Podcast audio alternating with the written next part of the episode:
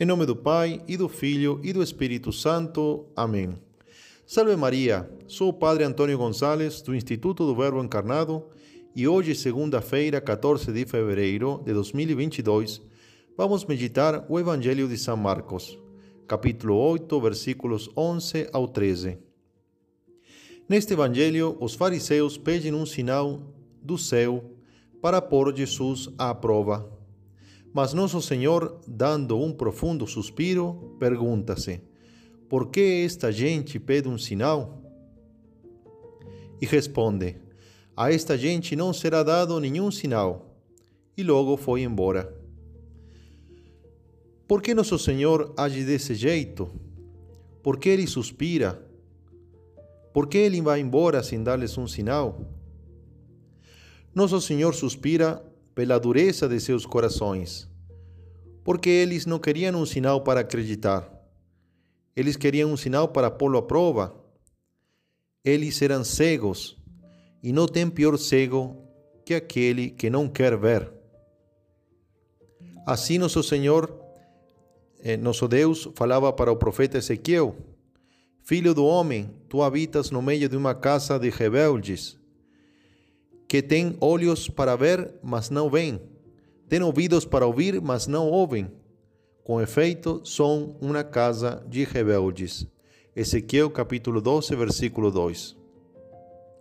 Por isso, nosso Senhor não quer fazer um milagre, não quer fazer um sinal à toa. É? Nosso Senhor tinha falado no, no Evangelho de São Mateus, capítulo 7, versículo 6 não lanceis aos cães as coisas santas, não atireis aos porcos as vossas pérolas, para que não as calquem com seus pés, e voltando-se contra vós vos despedace. Então, para que ia fazer um milagre, um sinal, se eles não queriam ver? No Evangelho de São Mateus, eh, se conta que eh, se prometeu um sinal para eles. Hum? Fala assim: Mateus 16, 1 ao 4. Os fariseus e os saduceus vieram até ele e pediram-lhe para pô-lo à prova que lhes mostrasse um sinal vindo do céu. Mas Jesus lhe respondeu: Ao entardecer disseis, vai fazer bom tempo, porque o céu está avermelhado.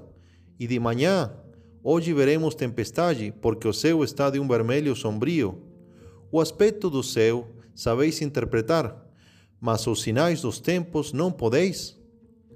Uma geração má e adúltera exige um sinal, mas nenhum sinal, sinal lhe será dado, senão o sinal de Jonas. E deixando-os foi embora. Nós, igual, igual que os fariseus, nos perguntamos qual é esse sinal de Jonas. Hum? Nosso Senhor sim deixou um sinal, e é o sinal de Jonas. Nosso Senhor nos vai dar a resposta em Mateus capítulo 12, versículo 38 ao 40.